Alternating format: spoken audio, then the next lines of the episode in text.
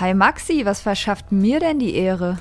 Ach, Lisa, du, ich wollte einfach mal Danke sagen. Danke für diese tolle erste Staffel. Was macht eigentlich? Ach, merci, dass es dich gibt, Maxi. Merci, Cherie, für die Stunden mit dir.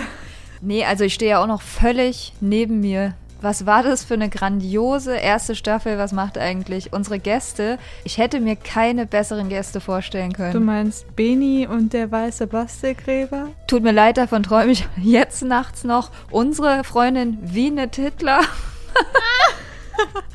Unsere gute Freundin Vivi von Pfefferkanne, die immer noch auf, auf den Pfeffer aufpasst. Ja, und also, dass sich Promiflash bei uns noch nicht gemeldet hat, verstehe ich gar nicht. Nach den News von Kai von GZSZ bezüglich des Zwiebelgeruchs von Janet Biedermann. Aber für mich muss ich auch wirklich nochmal sagen, der krönende Abschluss, für mich ganz persönlich, für mein Herz, Commander David. Also wirklich. Ich weiß, du bist immer noch von Socken. Lisa, ich bin froh, dass du beim Beam heil geblieben bist.